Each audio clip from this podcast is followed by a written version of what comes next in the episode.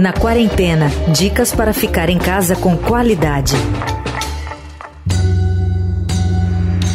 Se você costuma navegar pela internet com certa frequência, de maneira mais aleatória, já deve ter esbarrado em algum site ou até recebeu isso pelo WhatsApp, em algum grupo, alguém noticiando que o desenho animado Simpsons previu algum acontecimento. E é verdade.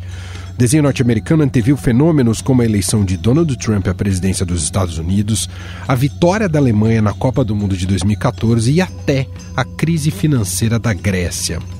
Desta vez, no entanto, neste momento de pandemia, quem acertou acontecimentos futuros foi o quadrinista Katsuhiro Otomo, com seu mangá obra-prima Akira. Além de cravar a realização das Olimpíadas em Tóquio no ano de 2020, cartazes que aparecem durante a obra estampam coisas como. Veja só que assustador a Organização Mundial da Saúde critica as medidas de combate a epidemias. Mas a gente vai detalhar melhor isso conversando com quem entende do assunto, que é o nosso convidado de hoje, o Cassius Medawar. Ele é jornalista e editor de quadrinhos. Tudo bem, Cassius? Como vai? Obrigado por nos atender. Imagina, tudo bem por aqui. Boa tarde. Obrigado por ter me convidado.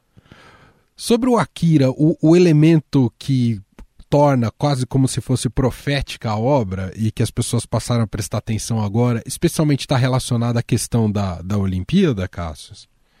É, é, é, é engraçado, né? A Akira, na verdade, é, é um dos maiores quadrinhos de todos os tempos, né? Ele é reverenciado como uma das grandes obras já feitas é, é, em quadrinhos.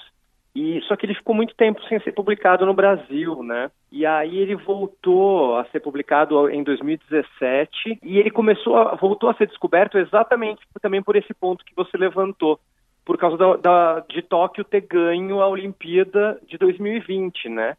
Então o, o, mangá ficou parecendo totalmente profético, né? A história do mangá se passa em 2019 e no ano seguinte haveria uma Olimpíada do Japão em Neo-Tóquio, né, que, é a, que é a, é, a, é a nova Tóquio que foi reconstruída depois de uma terceira guerra mundial que houve no, no, futuro distópico da história do Akira. O, o Cassius, e foi de fato o, o filme que deu maior projeção à história em quadrinhos ou ela já tinha uma projeção considerável antes mesmo dessa adaptação para um longa-metragem de animação? Não, foi de fato o filme, porque o Akira ele, ele começa a ser publicado no Japão em 1982, né? Então a gente está falando de uma de uma época que a gente não tinha essa globalização toda que temos hoje, né?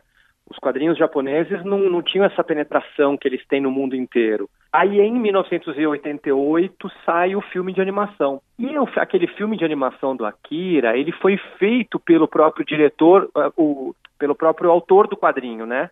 O, o Katsuhiro Otomo ele supervisiona o filme. Então, o filme é um filme que é muito, muito fiel ao, ao, quadrinho, na medida que é possível ser, porque o Akira não tinha terminado ainda, né, o quadrinho. Tinham saído três volumes de, de seis, que, foram, que foi o total. Então, o autor dá uma adaptada e é uma coisa bem revolucionária, porque a animação é uma animação incrível que as pessoas não estavam acostumadas a ver na época, né? Tanto que, assim, quem, mesmo quem assiste hoje percebe que ela envelheceu muito bem, né? É uma animação ainda muito atual, mesmo sendo antiga, né? E, sem dúvida alguma, acabou dando um grande holofote para a obra e fez ela ser descoberta no mundo inteiro. E ela ganha esse valor atualmente porque é uma história uh, que fala de um mundo em colapso, não é isso? Tem, tem um pouco desse, desse tom, não tem, Cassius? Tem, tem totalmente. É, é, eu acho que a gente, né, nos últimos, na, na última, vamos dizer, a última década, talvez, é, as distopias foram redescobertas, né? Então todo mundo gosta muito de histórias distópicas, né? Não à toa os Jogos Vorazes fez tanto sucesso, né? Os grandes clássicos voltaram, né? 1984 uh, uh, e vários, vários outros. E o Akira, ele não é diferente, né? Ele é produto de uma época que, que tinha Guerra Fria, se falava muito é, em bomba atômica, né? E o que o Akira conta é que é, é, em 82 teria ocorrido uma explosão de um novo tipo de bomba em, em Tóquio e isso, propici... e isso teria dado início à Terceira Guerra Mundial. A gente vê a história já em 2019 com uma reconstrução assim do mundo, mas a gente não tem, na verdade, muita ideia da, da, do mundo. A gente tem a história focada no Japão mesmo, né? E aí você vê o que é essa sociedade pós é, essa teoricamente essa terceira guerra mundial. Isso está disponível no Brasil, essa obra monumental, o Cassius, ou, ou, ou não, não, tem à disposição para venda isso? Tá, tá disponível sim. É, o que aconteceu é que assim, o Akira acabou ficando muito tempo fora do mercado, não só brasileiro, como, como até a maior parte dos países do mundo, porque assim, no Japão, os autores eles têm muito é, a dizer a respeito das suas obras. A obra não é só da editora, o autor também tem muitas vezes a palavra final. O que acontece no Japão é que às vezes eles não gostam tanto da obra deles depois de um tempo, eles têm vontade de, no caso do Akira, por exemplo, o autor dizia que ele queria redesenhar algumas coisas que ele não gostava do desenho dele. Uhum. Mas ele acabou sendo, alguns anos atrás, ali para 2014, 2015, convencido a deixar que a obra dele fosse republicada no mundo numa versão remasterizada. E aí a gente, é, nesse, nesta época eu trabalhava na editora JBC, eu era o gerente de conteúdo da editora, e a gente conseguiu vencer né, a, a, a concorrência. E aí a JBC lançou o Akira de, de, um jeito que nunca tinha sido lançado no Brasil, né? Porque a edição que saiu no Brasil antigamente era uma edição importada dos Estados Unidos que era colorida, colorizada o que não os, os, mangás, né, são preto e branco, não são coloridos normalmente. Então não saiu nessa versão encadernada japonesa como como deveria ser. Entendi. E agora sim, entre 2017 e 2019, a editora JBC lançou seis volumes de Akira. É, eu fui o editor dessas edições, né? Uhum. E elas estão sim, as seis edições estão disponíveis para compra. E uma curiosidade bacana é que a edição brasileira é a segunda nova edição do mundo. A primeira foi a francesa e a segunda foi a brasileira. Por causa disso, a editora anunciou, a gente anunciou em 2015 o lançamento e só conseguimos lançar em 2017 é, tamanho, tamanhas dificuldades que a gente teve para aprovação de material. É, é, eles foram muito meticulosos na, nas aprovações para esse material ser lançado o mais fiel e o melhor possível no mundo todo. Você tem feito eh, via redes sociais uma leitura coletiva do Akira, é isso? Como é que está sendo isso? Ah, sim, pois é. é.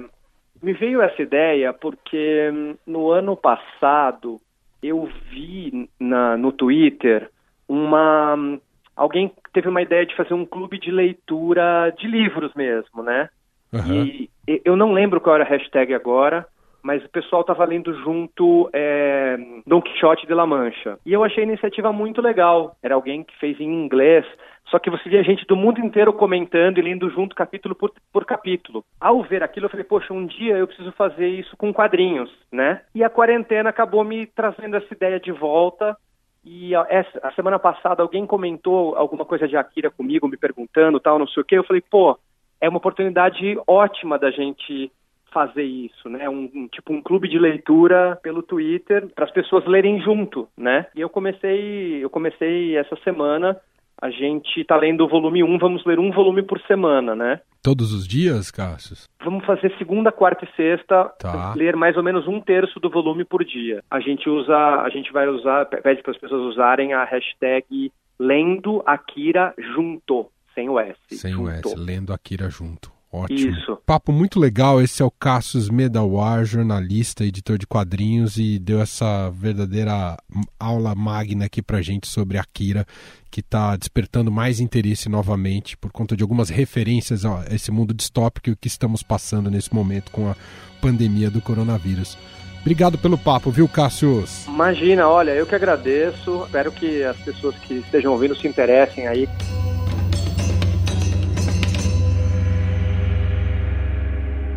Estadão Recomenda.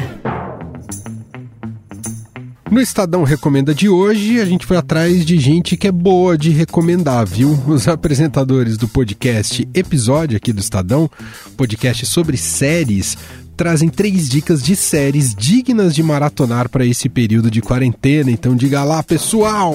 Bom, eu sou Clara Reustab, do episódio, e a minha recomendação para essa quarentena é reassistir Twin Peaks do David Lynch, porque só tendo acesso ao que se passa na cabeça daquele doido, a gente vai conseguir se desligar um pouco disso tudo que tá acontecendo na vida real. Eu sou Leandro Nunes, do podcast Episódio, e a série que eu vou indicar para essa quarentena se chama Nada Ortodoxa, sobre uma judia que decide abandonar sua comunidade em busca de liberdade.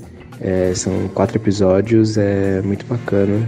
Fica essa dica. Eu sou Simeão Castro, host também do podcast Episódio e Social Media do Estadão, e indico I'm Not Okay With This. É uma série da Netflix que para mim é a nova Carrie a Estranha, com episódios curtinhos, mas que não apela só para o sobrenatural. Ela trata de várias questões importantes de saúde mental também. Eu, Emanuel Bonfim, me despeço por hoje. Até amanhã cedinho no Estadão Notícias e de tarde aqui com você na quarentena. Você ouviu Na Quarentena dicas para ficar em casa com qualidade.